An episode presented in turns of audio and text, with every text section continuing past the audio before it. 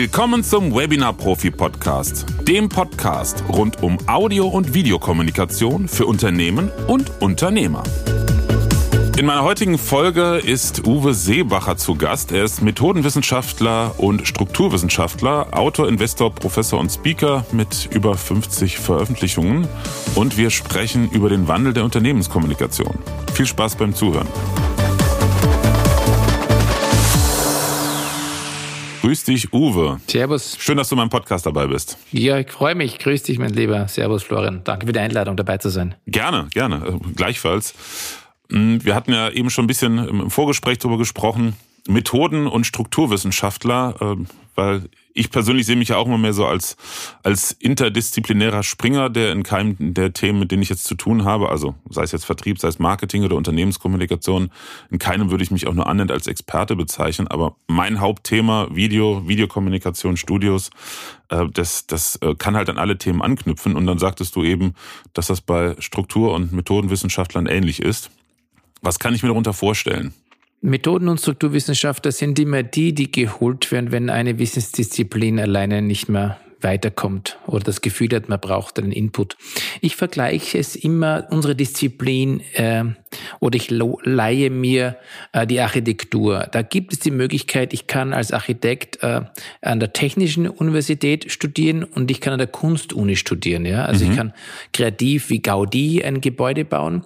Äh, ich kann es aber auch von der Statik her bauen. Und äh, die Trendforscher, Zukunftsforscher aller Matthias Horks, John Nashbit, das sind eher die Zukunftsforscher, die äh, die kreative äh, Entwicklung äh, von Wissensdisziplinen äh, praktizieren.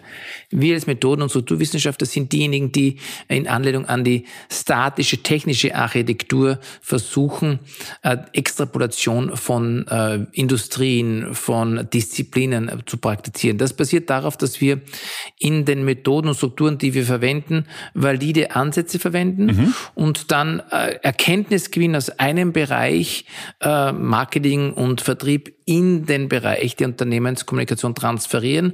Äh, das Prinzip ist einfach, wie bei Studierenden an der Universität muss man bei wissenschaftlichen Arbeiten ja immer das Fundament zuerst valide definieren, denn nur wenn ein solides, valides, äh, den äh, wissenschaftlichen Kriterien entsprechendes Konstrukt, also Objektivität, Reliabilität und Validität verwendet wird, dann kann auch, können auch die Thesen, die sie darauf aufbauen, als valide erachtet werden. Und das machen Methoden- und Strukturwissenschaftler.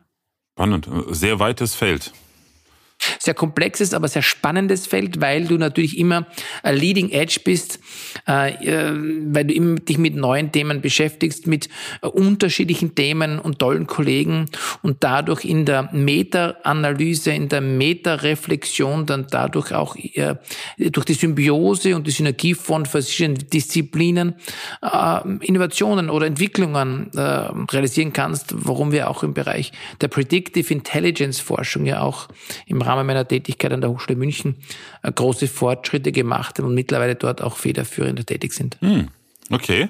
Und unser unser Einstieg oder wie ich überhaupt äh, darauf aufmerksam wurde und dachte, den müsste ich mir mal einen Podcast einladen, war ein Beitrag von dir bei LinkedIn, mal wieder LinkedIn. Äh, ich glaube, jede zweite Podcast-Folge äh, verweist auf irgendwelche Kontakte oder Beiträge bei LinkedIn, aber es ist halt nur mittlerweile wirklich quasi mein zweites Wohnzimmer. Mhm. Und da hattest du darüber geschrieben, dass ähm, ja ein Wandel in der Unternehmenskommunikation stattfinden muss oder auch schon stattfindet zum Teil und sich da auf jeden Fall aus, den, aus dem Vertrieb und aus dem Marketing Dinge über, übernehmen lassen oder übernommen werden sollten. Ja, heißes Thema. Ich habe da zwei, drei Jahre dran gearbeitet. Ähm, eigentlich das Ganze initiiert durch eine Anfrage des Springer Verlages, der mich gefragt hatte. Wir hatten 2021 das äh, mittlerweile als Standardwerk im Bereich de, des Industriegütermarketings äh, titulierte Praxishandbuch B2B-Marketing äh, veröffentlicht mit über 40 Beiträgen. Das wurde in kurzer Zeit über eine Million Mal downgeloadet. Also mhm. ein Praxishandbuch für das B2B-Marketing. Und vor diesem Hintergrund hatte mich Springer Verlag gebeten, ein ähnliches Buch, äh, Praxishandbuch Unternehmenskommunikation, äh, zu konzipieren und zu publizieren. Mhm. Und ich hatte mich dann mit der Fachcommunity unterhalten dazu Und das natürlich vor dem Hintergrund äh, von Gedanken und Konzepten, die ich mir zu diesem möglichen Praxishandbuch Unternehmenskommunikation gemacht hatte. Und mhm. äh, in diesem Kontext äh, habe natürlich die Erkenntnisse, die Forschungsarbeiten im Umfeld von Marketing, Vertrieb, der Automatisierung, der Digitalisierung und damit einhergehend Begrifflichkeiten wie eine marketingtechnische Buyer Journey oder eine Buyer Persona oder Performance Marketing. Äh, natürlich bin ich zum Schluss gekommen, dass sich diese Themen transferiert hatte in eine für mich moderne Unternehmenskommunikation. Im Sinne von, aus einer Buyer Journey wird eine Communication Journey, aus einer Buyer Persona wird eine Communication Persona. Äh, einfach vor dem Hintergrund der Tatsache, dass wir im Marketing und Vertrieb von Produktkunden sprechen. Mhm. Und im Bereich der Unternehmenskommunikation haben wir statt des Produktkunden einen Informationskunden, also einen Kunden, von dem wir möchten, dass er die Information des Unternehmens akzeptiert, registriert und dann im Sinne bestmöglich des Unternehmens auch dann multipliziert und weitergibt.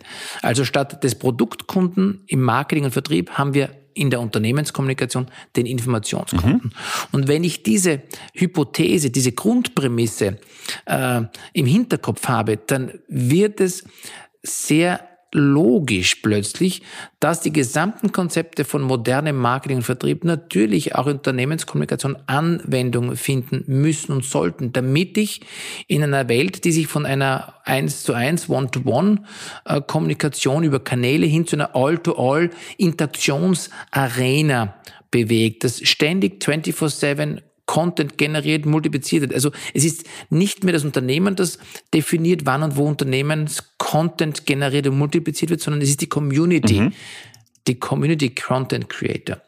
Und vor diesem Hintergrund habe ich dann mit der Community über diese Begrifflichkeiten, die ich mir mal ent, äh, für mich entwickelt hatte auf Basis, Basis meiner Herkunft der Methoden und Strukturwissenschaften gesprochen und bekam eigentlich das Feedback aus der Community, dass man diese Themen nicht kennt, diese Begrifflichkeiten, und dass man hierzu keine äh, Artikel zu einem solchen Buch beisteuern könnte im Kontext meiner Anforderungen, meiner Konzepte, meiner innovativen Gedanken. Und vor diesem Hintergrund habe ich dann Springer Verlag das Feedback gegeben, dass ich es nicht als sinnvoll erachte, ein solches Praxisamt bei Unternehmenskommunikation zum jetzigen Zeitpunkt auf Basis des jetzigen Wissensstands der Fachcommunity äh, zu veröffentlichen, weil sie anscheinend noch nicht so weit ist. Und mhm. vor diesem Hintergrund kam es dann, dass äh, ich mit äh, Kollegen gesprochen hatte, die mir das bestätigt. Also das Unternehmenskommunikation, wenn man B2B-Marketing sagt, das ist 20 Jahre hinter dem klassischen Marketing, dass Unternehmenskommunikation augenscheinlich mehr als 30 und 40 Jahre hinter dem Markt hinterherhängt. Und dann kam eben dieses Thema, dass ich ein, äh, als alleiniger Autor das Buch herausgegeben habe, Reengineering Corporate Communication, wo ich äh, die Herleitung, die Entwicklung, die Grundhypothesen beschreibe, aber eben auch ein Vorgehensmodell mit äh, 15 Modulen, so dass Praktiker Schritt für Schritt äh, diesen Wandel, den Transformation, den Transformationsprozess der Unternehmenskommunikation sehr einfach umsetzen können und Praxisprojekte zeigen, nach sechs Monaten sieht man bereits die ersten Ergebnisse von Kosteneinsparungen, äh, Effizienzeinsparungen bei besserer ähm, Conversion Rate, also die Unternehmensinhalte werden besser, öfter geteilt im Sinne des Unternehmens. Also äh, ja, die Ergebnisse sind recht beeindruckend. Mhm. Du hast es ja gerade schon gesagt, äh, statt 1 zu 1 Kommunikation, One to All und ähm, auch bei digital all to all. oder All to All, all, all genau. Ähm, mhm. All to All ähm, und vor allen Dingen auch bei Digitalisierung und Automatisierung, da kommt natürlich mein Thema rein, wo ich mal mhm. gespannt bin, wie du oder wo du in dem äh, im Thema äh, Unternehmenskommunikation das Thema Video siehst oder welche Chancen sich da eröffnen und also das dass da im Unternehmenskontext, ähm, zumindest von, von meiner Sicht, was moderne Kommunikationsmittel, vor allen Dingen Video und natürlich auch Audio ähm, betrifft, dass da die Unternehmenskommunikation weit hinter dem, was in anderen Bereichen gemacht wird und noch weiter hinter dem, was technisch möglich ist, hinterherhinkt. Das erlebe ich ja mhm. tagtäglich. Mhm. aber ich bin mal gespannt auf, auf deine Einschätzung. Wo siehst mhm. du da die, die größten Ansatzpunkte und Chancen? Also ich möchte zu Beginn äh, hier die Lanze für viele engagierte Unternehmenskommunikatoren brechen. Sie sind sehr weit, sie sind engagiert, äh, meines Erachtens wesentlich weiter als der Stand der Wissenschaft Ja, das muss man sagen. Also ich habe mit vielen im Rahmen des Projektes, des Buches, mit vielen Unternehmenskommunikatoren gesprochen. Äh, die, die, die, sie sehen den Bedarf, aber nachdem von der Grundlagenforschung, von der Wissenschaft nicht der entsprechende Input gekommen ist, hat man natürlich irgendwie im eigenen Saft sprichwörtlich gekocht und versucht, mhm. hier Wege zu gehen. Aber die Praxis ist sehr weit. Es gibt viele äh, äh, tolle Fallstudien mittlerweile von tollen Unternehmenskommunikatoren, die diesen Weg beschreiten. Wenn du mich jetzt fragst, inwieweit sich Chancen für deinen Bereich ergeben, der Video, Video, Video, Videoformate, äh, für innovative Content-Formate, wir bezeichnen sie als Content Assets, ähm, dann bestehen natürlich diese Chancen. Ich möchte das aber im Kontext äh, erläutern, nämlich des Gedankenguts das wir im Bereich der Unternehmenskommunikation etablieren müssen, nämlich des Journey-Gedankens. Mhm. Das heißt, wir müssen unsere Informationskunden immer auf dieser Communication Journey erachten. Oder aber auch der äh, Journey von Investoren, der Investors Journey zum Beispiel. Wo muss mhm. ich einen potenziellen Investor abholen? Kennt er das Unternehmen? Kennt er mein Produkt? Damit für ihn es möglich wird, mein Unternehmen aus Informationskundensicht als Produkt des Investments zu erachten. Und da, vor diesem Hintergrund muss ich eben auch Communication Personas für meine spezifischen Zielgruppen definieren. Das geht so weit, dass wir auf Basis des Account-Based Marketings im Marketing in Unternehmenskommunikation von der sogenannten Segment-Based Communication, SBC, sprechen. Also segmentbasierte Kommunikationsmaßnahmen, Kommunikationsstrategien für Regierungen, für NGOs, also für spezielle wichtige Segmente der Unternehmenskommunikationskunden Empfänger. Mhm. Und wenn wir nun diese Journey-Gedanken gut im Hinterkopf halten, dann sind natürlich innovative Bewegtbildformate, die selbstverständlich in allen sozialen Kanälen, sei es TikTok, Insta, Facebook, LinkedIn, eine wesentlich höhere Conversion haben, eine Engagementrate, wenn sie empathisch auch den Informationsbedarf des jeweiligen Indust äh, Informationskunden berücksichtigen. Soll heißen, wenn du eine Zielgruppe erreichen möchtest, die dich noch nicht kennt, die also noch in der Awareness-Phase ganz zu Beginn der Communication Journey ist und du knallst ihnen ein 10-Minuten-Video auf den Tisch, dann wird die Conversion enden wollend sein. Wenn du aber einen Teaser mit 20, 30 Sekunden, ein Snippet gibst, dann kann diese Journey beginnen ins Rollen zu kommen, nämlich dass mhm. der Konsument dieses Videosnippets dann auf den Link, den klassischen Call to Action klickt um dann in den nächsten Step der Journey zu gehen. Und dann kannst du nämlich ein Content Asset, also ein Videothema,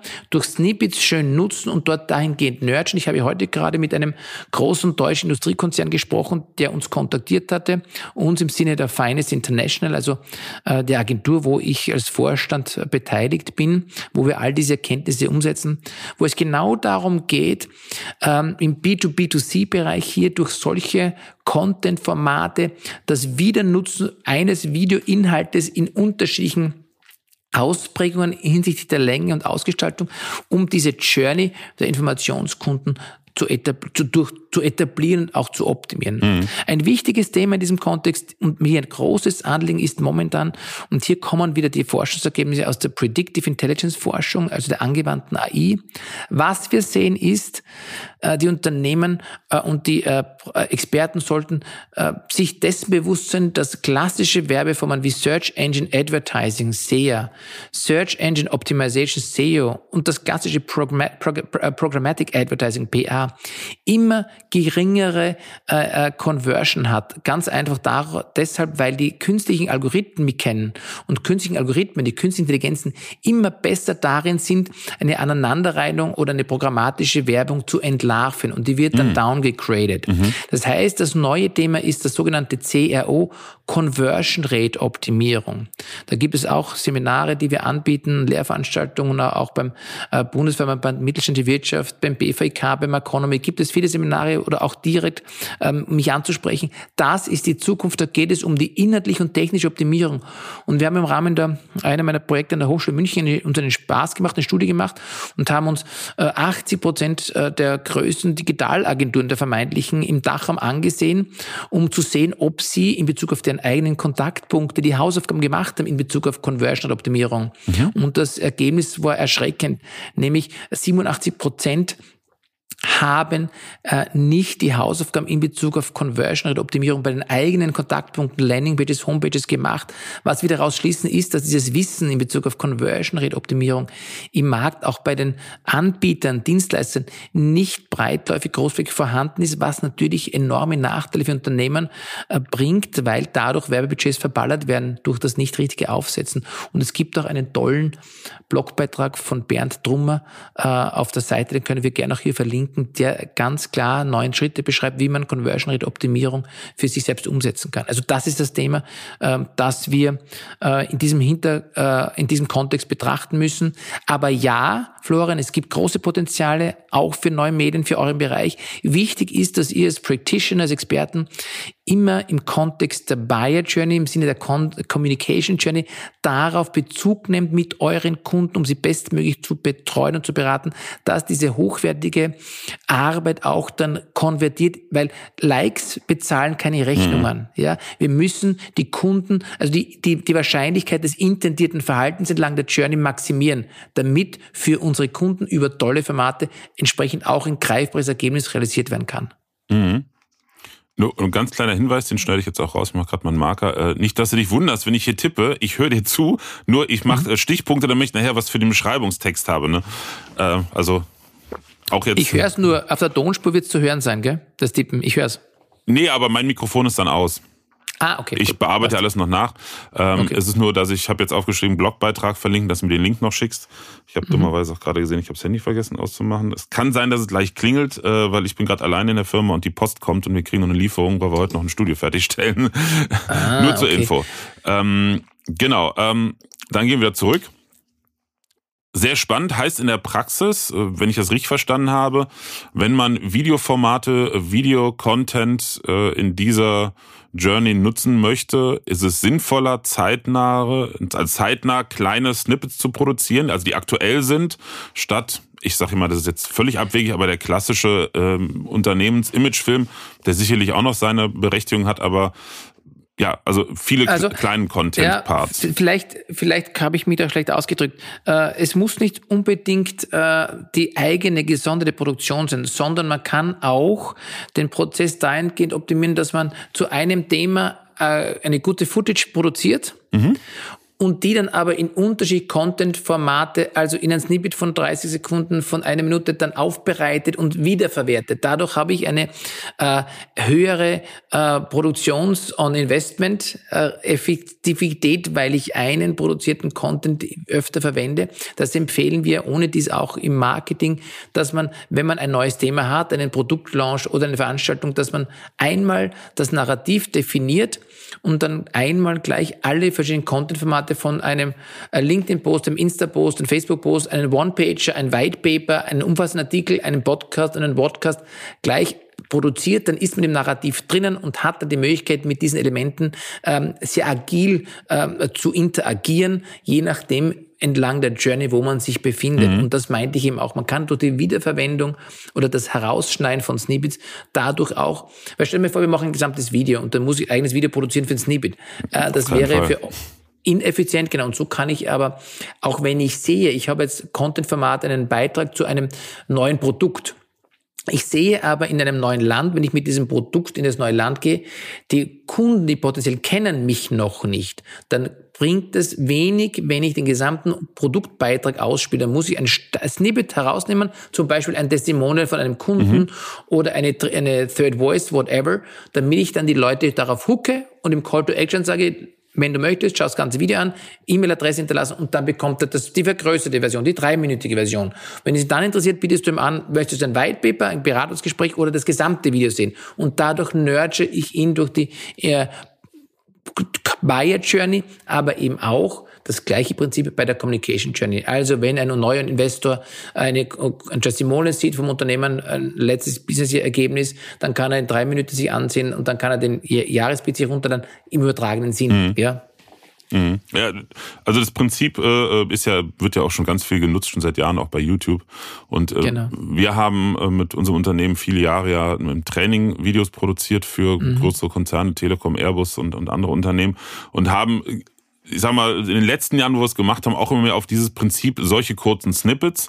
Dann gab es auch mhm. Verweise auf größere Videos, weil ne, Exakt. Ne, das ist auch, auch gerade im Training ist die Aufmerksamkeitsspanne, die lässt natürlich total nach bei den ganzen Inputs, die man jeden Tag hat. Und das kann ich absolut nur bestätigen. Und ich weiß, meine Frau, die ist ja professionelle Videografin, die sagt auch immer, bei Videos, bei den Produktionen, äh, in der Konzeption, kürzer, kürzer, kürzer. Man kann ja lieber mehrere kurze oder dann auf Exakt. ein größeres verweisen. Exakt. Und das immer im Kontext des Reifegrades, wo der jeweilige Informationskunde abzuholen ist. Und das variiert nach Land, nach Region, nach Bereich, nach Zielgruppen sehr stark. Mhm. Aber ganz wichtig, gehe ich mal von aus, weil ich das bis jetzt in allen anderen Bereichen, sowohl im Marketing als auch im Vertrieb immer mehr höre, ist natürlich ähm, keine generischen Videos, ich sag mit, mit wie man es früher gemacht hat, auch bei Imagefilmen mit Schauspielern, sondern immer mit Mitarbeitern, Experten, Leuten, die wirklich in dem Thema drin sind. Absolut. Da empfehle ich dieses tolle Konzept von meinen Kollegen von Harvard, äh, Francis Frey und Anne Morris, das sogenannte Dreieck des Vertrauens für vertrauensbildende Kommunikation bestehen aus Authentizität, Empathie und Logik. Und nichts ist schlimmer, und da gibt es ja tolle Beispiele, wenn man den Versuch unternimmt jetzt, weil man glaubt, man muss im Kontext von Employer Branding jetzt äh, TikTok-Videos von äh, Altforderern 60 plus vorstellen, ausspielen, die dann nicht authentisch rüberkommen. Äh, Authentizität äh, ist das äh, wichtigste Element äh, und wenn man sich hier verbiegt, dann äh, führt das zu nichts und führt eher zu einem Shitstorm, äh, wie man auch oft gesehen hat bei vielen Unternehmen. So und das sollte man durch das Reengineering der Unternehmenskommunikation eben vermeiden können, durch diese Predictive Communication Intelligence, also das vorausschauende Wissen äh, und durch das Social Listening und das Community Listening, wo entwickelt sich eine Zielgruppe hin, um hier proaktiv gegensteuern zu können. Mhm kann ich auch absolut aus meiner Erfahrung, ähm, aus der praktischen Erfahrung wirklich in Produktionen absolut bestätigen. Auch da wieder viele Jahre Erfahrung im Bereich Training und Schulung, Schulungsvideoproduktion in Unternehmen. Katastrophal waren immer die Videos, wenn der Auftraggeber durchgedrückt hat, dass die Person aus dem Unternehmen stammt, natürlich ein fertiges, von anderen vorgegebenes Skript durch, durchgearbeitet hat und nicht in mhm. eigenen Worten kommuniziert hat die Personen vor der Kamera haben sich unwohl gefühlt und diese Videos sind auch eigentlich im Unternehmen dann später nie wirklich akzeptiert worden von den Zuschauern ja, und Zuschauern. Geht auch nicht, weil einfach der, und das ist auch wichtig, man muss auch äh, immer im Hinterkopf haben, man muss im Narrativ, in der Textierung, im Kontext der jeweiligen Zielgruppe äh, die Content Assets aufbereiten, im Sinne von ähm, die Person, die gezeigt wird, muss irgendwo ähm, vom Informationskunden mit sich selbst identifiziert werden können, ja, mhm. äh, die Sprache sprechen, das Narrativ haben, auch damit dieser Inhalt auch dann angenommen wird, verdaut wird, sagen wir dazu, digesting the content, aber eben dann auch im Sinne des Unternehmens weitergegeben wird. Wobei ich natürlich sage, die Deutungshoheit des Journalisten ist natürlich davon nicht betroffen. Also da, wir können dem Journalisten nicht vorgeben, wie er kommuniziert. Aber durch ein äh, gutes Konzept im Sinne der Information Journey, der Journalist Journey, wo hole ich sie ab, welche äh, Argumentationspunkte, welche Painpoints haben sie, kann ich dahingehend schon äh, auch durch die Predictive Touchpoint Optimierung, also Vorausschau Optimieren der Kontaktpunkte bei den Zielgruppen, hier äh, die Wahrscheinlichkeit, dass das von mir intendierte Verhalten auch dann bei dem jeweiligen Informationskunden äh, erreicht wird, auch maximieren. Mhm. Und wir nutzen da auch angewandte AI, die dann praktisch laufend im Sinne von neuronalen Netzen auch das Feedback, die Erkenntnisse äh, messen wir, wie wird Inhalt weitergeben, wie schnell wird er weitergeben, wie schnell wird er wiederverwendet. Äh, da gibt es eigene KPIs, die wir auch im Buch dann darstellen, die völlig neue Möglichkeiten eröffnen für die Messbarmachung der Unternehmenskommunikation auch in ökonomischen Sicht. Da geht es in diese Richtung. Das Thema, dass wir Marketing gerade das Thema haben, wie können wir Marketing von Kostenfaktor zum Umsatzfaktor entwickeln. Und da haben wir äh, neue KPIs und ein Prozessmodell definiert und in Anlehnung an dieses Modell habe ich das Gleiche gemacht und habe völlig neue KPIs, also Schlüsselindikatoren für Unternehmenskommunikation definiert, anhand derer man auch dann sagen kann, äh, wie ist der äh, Corporate Communication Return on Invest in Bezug auf Unternehmenskommunikation ökonomischer Mehrwert entlang dieser Journeys. Und da kann ich auch dann äh, das Bewusstsein in den jeweiligen Zielgruppen durch eben neue KPIs, Interaktions, Zeitinteraktionsrate, Reuse Rate, Dynamic Reuse Rate und so weiter auch dann messen und sehen, wie entwickle ich mich in Bezug auf die Reife gerade bei den verschiedenen Informationszielgruppen weiter. Mhm. Das ist sehr spannend, weil äh, was mir dazu einfällt, ist das Thema Podcast. Ich habe äh, jetzt mit mehreren Gästen über das Thema Podcast gesprochen im Unternehmenskontext. Und ähm, ein Thema, was, äh, glaube, das war mit dem Live Mergener zusammen äh, in dem Podcast, was da aufploppte, war halt, der sagte, Unternehmen sollten auf jeden Fall mehr Podcasts machen, bietet sehr, sehr viele Vorteile, auch rein praktische, weil es in der Produktion ja überschaubar ist. Aber Einwand von Unternehmen ist immer, ja, wir können nicht so wirklich nachvollziehen, wir können jetzt nicht irgendwie äh, ne, ein Return of Investment da irgendwie äh, schriftlich verfolgen, weil im Gegensatz zu einer Marketingkampagne, wo man Zahlen, Daten, Fakten hat, beim Podcast ist es sehr schwer ne, weil du kannst schwerlich nachverfolgen, wann hat einer was sich angehört und ist er dem Call to Action wirklich gefolgt. Ähm, kann ich, ich aber, Florian, Entschuldigung, ich breche, durch ja. diese neuen Journey-Gedanken gut sehr wohl, weil ich dann eben auch Stufen wie Market Qualified Lead kann ich dann auch abbilden, weil ich, wenn ich diesen Journey-Gedanken verwende, dann habe ich Etappen in meiner Journey und kann dann sagen, hat der Journalist oder der Zielgruppe, der Investor den Call to Action geklickt. Mhm. Und dadurch kann ich die Conversion in jedem Schritt, wenn ich diese Hausaufgaben mache in Bezug auf die Information Persona, sprich für einen Investor Persona, ja, wer ist mein Investor? Ich brauche institutionelle Fonds.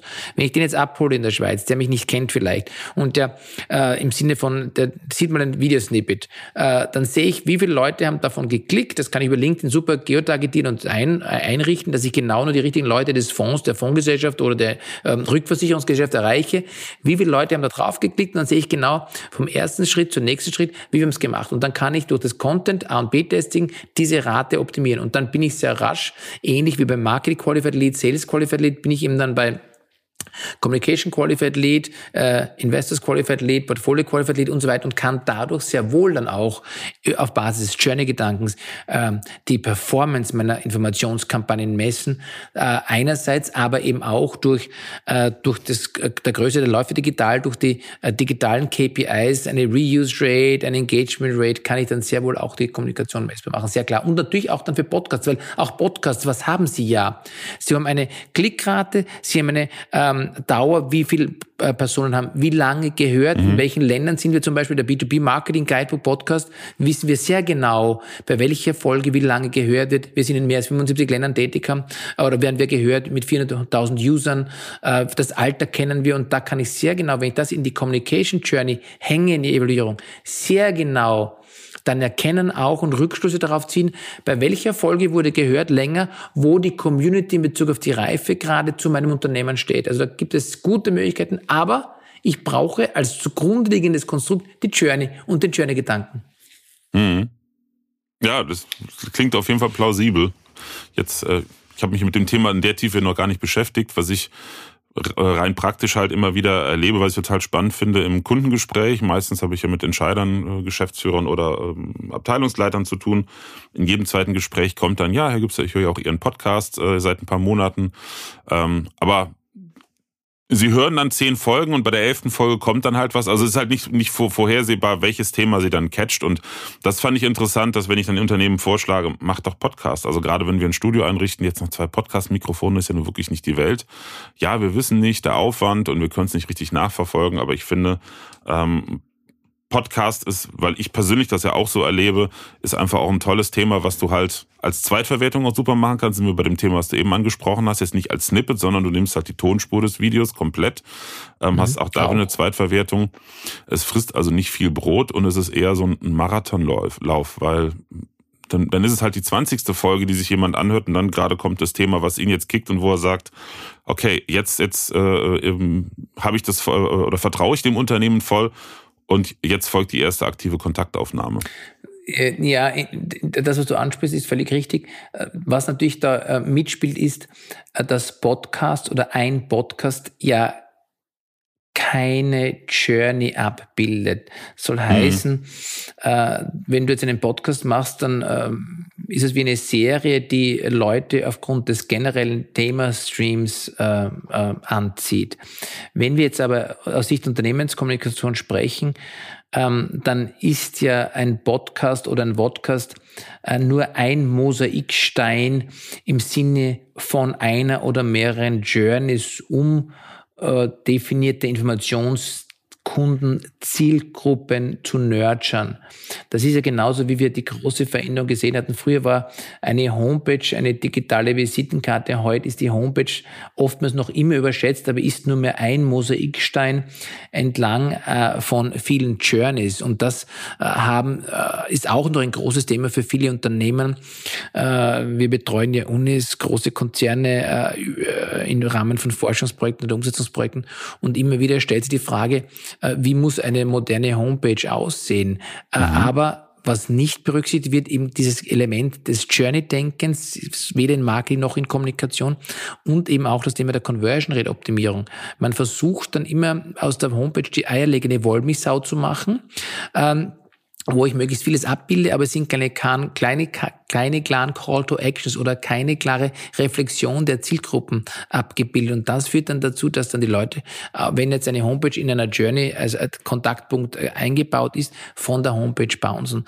Also hier muss man ganz klar sagen, äh, Podcasts, Podcast-Serien erfüllen ja keinen Journey, sondern nurturen über ein Thema. Ja, was interessant wäre, dass sich Unternehmenskommunikatoren im Rahmen des Reengineerings der Unternehmenskommunikation überlegen, aus als Teil der Journeys dann äh, bei unterschiedlichen Podcast, Podcast-Formaten präsent zu mhm. sein. Mhm. Warum? Weil wenn jetzt ein äh, Finanzmanager eines Unternehmens bei einem Investment-Podcast zu, äh, eingeladen wird, dann schafft das Glaubwürdigkeit, Trustification, Credibility. Das kann ich dann wiederum sehr gut äh, in meine Journey einbauen. Ob ich jetzt im Hintergrund dafür bezahlt habe als Unternehmen, dass der Gast eingeladen wird oder nicht, das ist dann sekundär mhm. und ist ja nicht augenfällig. Ist also ein, ein, ein verstecktes Advertorial. Also hier muss man ein Stück weit dann auch wiederum, um bestmöglich Journeys zu definieren im Rahmen der Unternehmenskommunikation, sich überlegen, welche Formate nutze ich wie und mit welchen Anbietern schaue ich, dass ich hier ähm, gute Formate bekomme, die ich dann auch wieder im Rahmen der Vertrauensbildung nutzen kann, indem ich also woanders eingeladen bin, bei einem anderen Podcast oder Podcast. Das nutze ich wieder als Teil meiner Journey. Ich nutze dann nicht den gesamten Podcast, die Serie, aber eine Folge, wo ich vertreten bin. Und das ist dann wieder, daraus wird dann ein Schuh, wenn ich wieder an die Informationsjourney denke. Mhm klingt absolut plausibel und äh, bringt mich auch gerade auf neue Ideen, weil es auch gerade dann interessant ist für, für Unternehmen, wie jetzt auch unseres, äh, die halt in, in verschiedenen äh, Fachbereichen und in verschiedenen Branchen unterwegs sind. Ähm, ne, also ich bin jetzt auch so ein bisschen dabei zu schauen, mein Netzwerk weiter aufzubauen, dass ich selber auch mehr in Podcasts als Gast mhm. bin, wobei ich jetzt aktiv gar nicht groß danach gefragt habe, aber das natürlich immer gerne mache. Und da ist es mhm. natürlich interessanter, letztendlich äh, in den Bereichen der Zielgruppen mit ein, zwei Interviews mal tätig zu sein, um die zu erreichen, die ja proaktiv gar nicht zu meinem Podcast sonst kämen. Mhm. Also es geht Digital immer mehr um Vertrauensbildung, Wissenstransfer, das Companionship.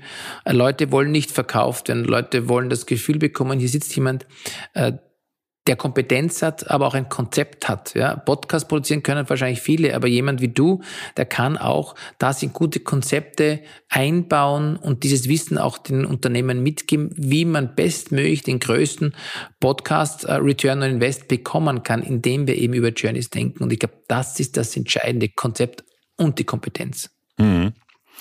Was würdest du sagen, ist in all diesen digitalen, jetzt Audio-Video-Formaten, du hattest ja angesprochen, Snippets, Videos, lang, längere Videos, dann hatten wir jetzt Podcast. Ähm, ein Thema, wo wir noch gar nicht hin sind bei Formaten, was ich sehr, sehr spannend finde, ist äh, das Thema Live-Videokommunikation, jetzt nicht im Videocall, sondern da hatten wir gestern auch einen Livestream mit Daniel Koch zu zum Thema Livestream, wo wie ich finde, unheimlich viel Potenzial noch drin ist, auch gerade beim Thema hm, Vertrauensbildung, weil da gibt's ganz spannende Formate, wo man auch direkt in Kundenkontakt treten kann. Ähm, wie siehst oder welche, welche Erfahrung hast du damit oder was sagst du zum Thema Livestreaming? Formate. Livestreaming, äh, ja, ist sicher ein interessantes Feld. Das Thema, wenn man jetzt gerade über den B2B-Bereich spricht, äh, ist die Expertise der Proponenten, weil, wie gesagt, im Kontext der vertrauensbildenden Kommunikation muss es authentisch, empathisch und logisch funktionieren. Und wenn jetzt jemand Livestream macht, der nicht die Erfahrung hat, dann kann das sehr schnell äh, dödelhaft wirken und das mhm. wäre natürlich nicht vorteilhaft. Das ist das eine. Und das andere ist äh, der Umgang mit der Technologie.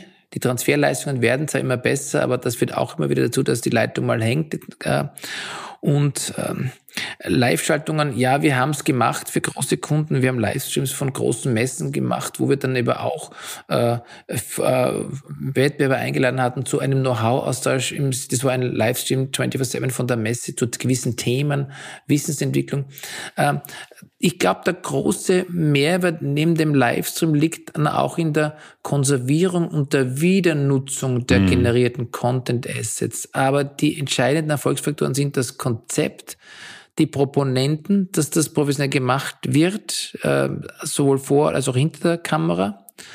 Und dann aber eben auch sich Gedanken zu machen, in Form wiederum der Journey, wo passt dieser Livestream, das Format hin und wenn man dann auch einen Livestream denkt und sich einmal diesen Technology Stack äh, äh, anschafft, dann auch vorab das Konzept zu haben, äh, zumindest über acht bis zehn Folgen, damit ich auch weiß, ich kann das redaktionell auch gut befüllen. Mhm. Weil wenn das Teil nach zwei, drei Folgen stirbt, dann ist es blöd einfach und äh, schafft Ineffizienten. Also hier auch redaktionell jedenfalls sich zu Gedanken zu machen, dass das Konzept so ist, dass es adaptierbar ist, agil ist, wenn sich das Thema nämlich weiterentwickelt und äh, wir sehen gerade immer mehr, wir sind gerade im Bereich äh, der Forschung der, äh, an einem Industry Disruption Index Konzept dran, weil wir immer mehr sehen, immer mehr Industrienunternehmen müssen sich der Tatsache stellen, dass immer mehr Industrien in Zukunft immer schneller disruptiert werden. Und darum geht es auch, das muss sich auch inhaltlich wiederfinden im Relationsplan. Und nur mhm. wenn das, dieser Relationsplan eingebettet ist dann in eine Information Journey, äh, oder eben auch eine Buyer Journey, weil diese Livestreams sollte ich natürlich nicht nur für die Unternehmenskommunikation, sondern auch für Marketing, Vertrieb verwenden. Dann kann das, äh, kann das erfolgreich werden, der Livestream. Das, was du gerade angesprochen hast, nämlich äh, passendes Konzept im Redaktions, äh, um, also mit passender Redaktionsplanung und auch te technische Umsetzung und Authentizität vor der Kamera und vor allem die Regelmäßigkeit. Das ist ja, ist ja genau auch der, das sind genau die Punkte, die ich immer als Argument bringe, wenn Unternehmen fragen, ja gut, unsere Trainingsabteilung möchte jetzt gerne ein eigenes Studio haben, aber wir machen ja jetzt nicht irgendwie zwölf Stunden am Tag Training, was sollen wir jetzt im eigenen Studio? Und dann schlage ich halt vor, naja, schauen Sie sich doch mal an, Livestreams regelmäßig zu machen. Ja, das machen wir schon, wie du es eben erzählt hast, zum Beispiel bei besonderen Events und von Messen. Aber da ist natürlich immer der Punkt, die sind sehr, sehr hochprofessionell mit Dienstleistern, entsprechend natürlich auch mit finanziellem Invest, was für so eine punktuelle Veranstaltung äh, auch auf jeden Fall sinnvoll und repräsentativ ist. Aber spannend, und das ist das, was ich am Anfang auch meinte, dass da viele Unternehmen noch ähm, hinterherhinken, was ich nicht jetzt so, so negativ sehe, aber einfach noch gar nicht wissen, was für Möglichkeiten es gibt. Spannend ist, dass wenn du in der Lage bist, als Unternehmen sowas in, mit, mit Eigenmitteln, mit, in Eigenproduktion, mit kleinem Besteck und überschaubar regelmäßig machen kann, weil dann wird es genutzt. Das ist halt das Konzept unserer Studios. Maximal eine Person, die die Technik Absolut. nutzt. Und ja. im Prinzip können das zwei Leute aus einer Abteilung mhm. jede Woche machen. Ähm, und es muss niederschwellig sein, absolut genau. richtig, Es muss niederschwellig sein, dann wird es genutzt. Dann bist du nämlich auch dann, also ich hatte einmal einen Kunden, der hatte auch begonnen mit so Corporate TV und die haben dann praktisch eine, eine, eine Serie von drei bis fünf Serien gedreht, ein halbes Jahr vorher. Das habe ich abgedreht, weil das ist nicht aktuell, das ist nicht mehr zeitgemäß. Mhm. Und diese, äh, diese Entwicklung der Agilität äh, äh mit eigenen Ressourcen das zu machen. Und ich glaube, da geht auch, in die Richtung geht es auch dann, äh, gerade vor dem Hintergrund, was wir im Marketing und Vertrieb gesehen hatten, ändern sich die Rollenbilder und die Jobprofile in diesem Bereich enorm und das wird auch und muss sich auch im Bereich der Unternehmenskommunikation vollziehen. Und vor diesem Hintergrund sind digitale Medien das Zeichen der Zeit und da müssen auch dann wir sprechen hier von einem Zusammenwachsen dieser Distributionsfunktionen, Marketing, Vertrieb, Produktmanagement, Unternehmenskommunikation, äh, dass es dann hier ein Team gibt, das für die gesamte Interaktion, wir sprechen nicht mehr von Unternehmenskommunikation, wir sprechen von Corporate Interaction. Es ist keine Kommunikation, es ist Interaktion de facto. Die muss sich 24-7 äh, auf allen Kanälen abspielen äh, und dann macht es auch Sinn, dass Unternehmen hier den eigenen, die eigene Workforce, also neue Experten ins Unternehmen holen, zumal wir auch im Rahmen der Predict Predictive Intelligence sehen, habe ich gerade auch einen Artikel, einen Blogpost geschrieben für das Institut für Sales und Marketing Automation. Bis 2030 wird der gesamte Bereich nicht nur innoviert, sondern auch disruptiert werden. Wir sehen das Verschwinden von den gesamten Agenturen, weil durch AI-basierte Marcom On-Demand-Plattformen werden solche Dinge immer schneller, immer effizienter, KI-basiert durch parallele und sequenzielle KI produziert werden können, wo dann die Unternehmensmitarbeiter äh, den Plot schreiben, welches Video man braucht, das Material hochspielen. Da generiert die AI das, das, das Format, das Material und mhm. die Mitarbeiter im Unternehmen machen nur mal das Feintuning. Und dahingehend wird es auch darauf ankommen, dass die Unternehmen, wie du richtig sagst, hier die eigenen Mitarbeiter anpassen in Bezug auf deren Profile, deren Kompetenzen Kompetenzen, ja, äh, im Sinne von äh, Performance-Kommunikatoren, äh, Kommunikationsintelligenzmanagern, äh, Communication Data Scientists und so weiter. Und dadurch agile, eigenständige werden, denn die Reaktionszeiten müssen und werden immer kürzer werden im Rahmen der Transformation der Unternehmenskommunikation. Also Verschwinden von Agenturen, äh, agileres Gestalten von allen möglichen Medien durch parallele und sequenzielle AI, wie wir es bei der Marcom On-Demand-Plattform im Rahmen des Forschungsprojekts an der Hochschule entwickelt hatten. Und eben auch, wie du sagst, mit kleinen agilen Tech-Stacks, Interaction Tech-Stacks, Videostudios, Podcast-Studios, hier die Kompetenz zu entwickeln, rasch, zeitnah zu agieren, Inhalt in unterschiedliche Content-Formate zu äh, produzieren, damit man reagieren kann. Sehr schön. Wasser auf meine Mühlen. Bestätigt mich und freut mich total, weil ich von, von dieser Seite, äh, sagen wir so von der Metaebene drauf guckend mit Strukturen und Prozessen, das natürlich noch nie betrachtet habe. Und da zeigt sich ja auch, deine Expertise äh, mit der interdisziplinären Übersicht. Ähm, ist total spannend. Ich, ich sehe es in der, äh, ich, ich komme eher von der praktischeren Seite, so Formatentwicklung und da denke ich mir auch immer, meine Güte, wenn das, wenn das manche Unternehmen verstanden hätten, ich habe auch regelmäßig äh, schon erlebt, ja gut, Studio haben wir angefangen, jetzt gerade ein ganz großer deutscher Industriehersteller haben für mehrere zehntausend Euro Equipment gekauft. Ähm, damit alles Hochglanz und toll ist, aber es ist halt so komplex, dass es halt eben nicht die Mitarbeiter im Unternehmen täglich nutzen. Jetzt steht der Equipment für 50, 60.000 Euro im Prinzip rum und verstaubt.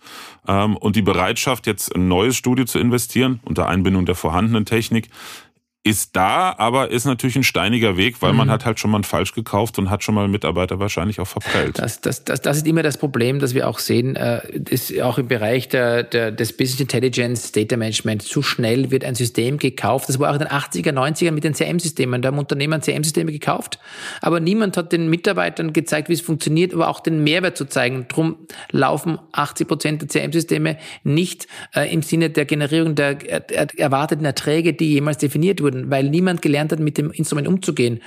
Und ich verweise immer auf äh, das Beispiel der Schule. Wie lernen unsere Kinder heute die Mathematik?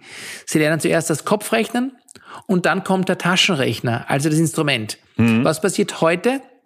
Heute kaufen Unternehmen AI-Lösungen, weil sie glauben, sie können ihre Datenprobleme lösen, aber niemand lernt, wie man mit AI umgeht. Shit in, shit out. Das heißt, im Rahmen dieses Reengineering der Corporate Communication, im Rahmen dieses Buches, beschreibe ich eben auch einen Schritt für Schritt Ansatz, wie Unternehmen Schritt für Schritt diesen Prozess initiieren können. Denn wir sprechen hier auch von Change Management im Kontext des organisationalen Lernens. Mhm. Es bringt nichts, wenn einer die Kommunika Unternehmenskommunikation reingenieren kann, aber die Mannschaft, das Team nicht dabei ist. Es bringt nichts, wenn ein Unternehmen einen tollen Text für Videos hat, aber dass die Mannschaft, die Mitarbeiter nicht damit gelernt haben, umzugehen. Im Sinne eines kleinen Texttext, mit dem sie beginnen zu arbeiten und dann Schritt für Schritt zu erweitern. Dann sind sie auch imstande, besser zu definieren, mit welchem Textdeck möchten Sie arbeiten, mit welcher Kamera, mit welchem Schnittpult etc. Wenn das aber jemand noch nicht kennt und kann und kennt, dann tut es sich schwer, die Anforderungen zu definieren.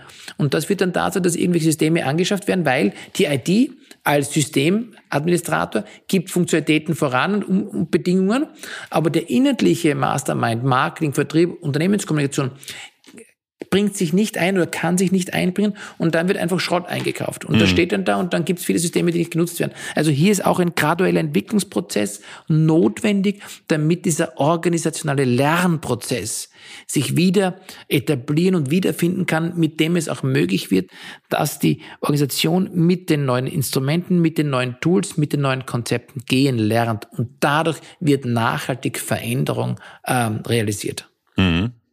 Auch da wieder vielen Dank für die Bestätigung, äh, weil wir haben auch irgendwann gemerkt, äh, es bringt gar nichts. Also natürlich fragen nach den, nach den ersten Gesprächen, nach den ersten Kontakten, äh, gerade Entscheider aus Unternehmen immer sofort, ja, können wir jetzt vielleicht ein Angebot haben, dass wir schauen, in welche Investitionsrichtung das Ganze geht.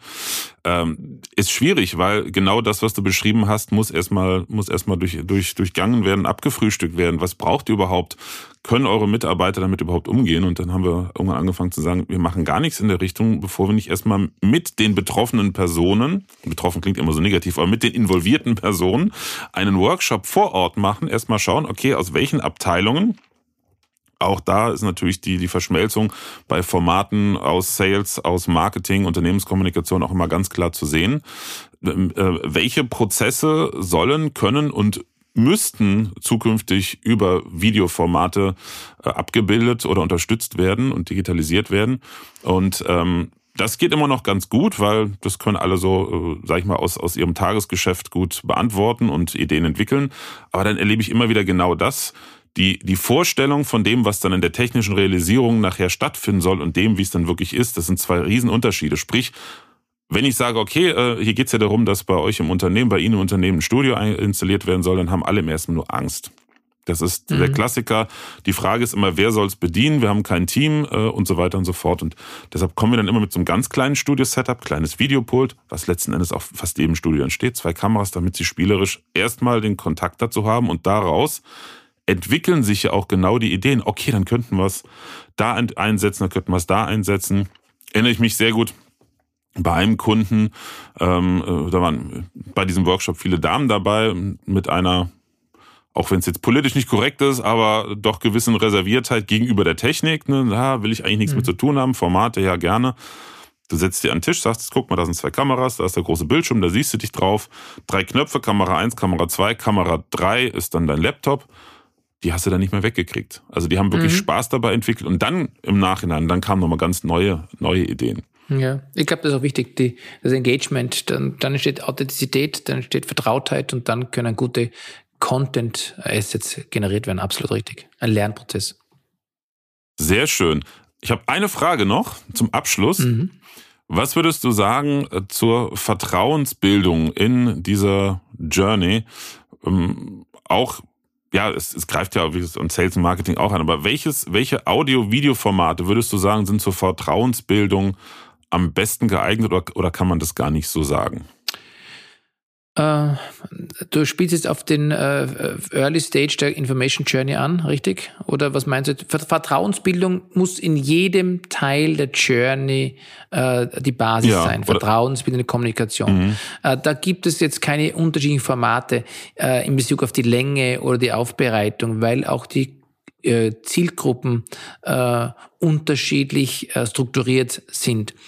Da würde ich eher empfehlen, sich äh, entlang von Redaktionsplänen auf Basis der Zielgruppenpersona, wer ist meine Zielgruppe der Unternehmenskommunikation, für wen setze ich die Kampagne auf, welche Kontaktpunkte habe ich? Mhm. und dann danach zu trachten, dass die Kontaktpunkte Conversion Rate optimiert sind. Und dann automatisch ergibt sich auch auf Basis der Communication Persona, welche Formate im Sinne von dynamische Bildführung, konservative Bildführung, äh, agiler, äh, ruhiger, konservativer, die Länge und so weiter, Farbgestaltung, Post-Production, äh, mit welcher äh, Aufbereitung kann ich zum jeweiligen Status, jeweiligen Reifegrad in der Communication Journey die jeweilige Zielgruppe abholen.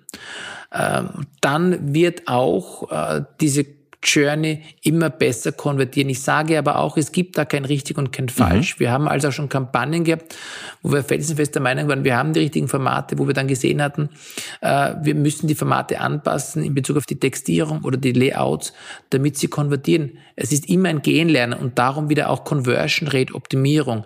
Ganz klar die Methodik zugrunde zu legen, auch im Rahmen Unternehmenskommunikation, wenn ich gewisse Zielgruppen nurturen und entwickeln möchte, mit kleinen Budgets beginnen, zu sehen, dass ich die Zielgruppe erreiche, dass sie konvertiert, dass sie in Call to Action klickt und erst dann die Kampagnen skalieren. Sonst verblase ich mein Werbebudget, mein Kommunikationsbudget. Mhm.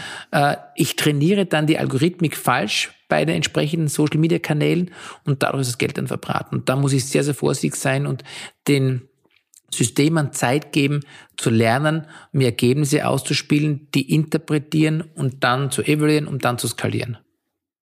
Spannend. Vielen, vielen Dank. Ist auf jeden Fall auch äh, eine wichtige Information. Mit Sicherheit nicht nur für mich. Ja, äh, Uwe, vielen, vielen Dank äh, für deine Zeit, für deine spannenden, sehr, sehr äh, weitreichenden Insights. Also mir raucht ein klein bisschen der Kopf, muss ich ehrlich sagen, weil so tief bin ich in die Thematik, äh, so, so eher von der theoretischen Seite noch nie eingestiegen. Aber ich finde es unglaublich spannend, weil es ist ja ganz, ganz wichtig, äh, drau statt drauf loszurennen und zu machen, hatten wir eben das Thema, ne, kaufen, Studio einrichten äh, oder was auch immer so. Hier unter Mitarbeiter habe ich auch mein schon. Mein Sohn sagt immer, planlos geht der Plan los und das darf nicht sein. Genau das. Ja, also es ist nicht, nicht nur einmal passiert, dass ich das erlebt habe, dass das, dass das Thema äh, vor allen Dingen Videokommunikation im Unternehmen erstmal verbrannt war, weil halt ne, falsch gekauft ja, äh, hat man ja. schon. Genau, richtig. Na, vielen Dank auf jeden Fall für die Einladung. Es hat mich sehr gefreut. Wenn es Fragen gibt, alle Informationen, wie man mich erreicht, nehme ich an, wirst du mitteilen genau. oder teilen. Und äh, jederzeit wieder gerne und freue mich auf alles weitere. Und dir alles Gute, Florian. Ja, danke dir. Ja, und an alle, die zuhören, alle Zuhörerinnen und Zuhörer, vielen Dank, dass du dabei bist. Und äh, ich freue mich wie immer über Feedback. Gib gerne auch eine Bewertung bei iTunes ab. Und wenn du Fragen zum Podcast hast oder spannende Themenvorschläge hast, dann schreib mir einfach eine E-Mail an podcast.webinar-profi.de. Und ich freue mich auf ein nächstes Wiederhören in einer der nächsten Folgen. Bis dann, mach's gut, schöne Woche noch. Tschüss. Präsenz war gestern. Online ist heute.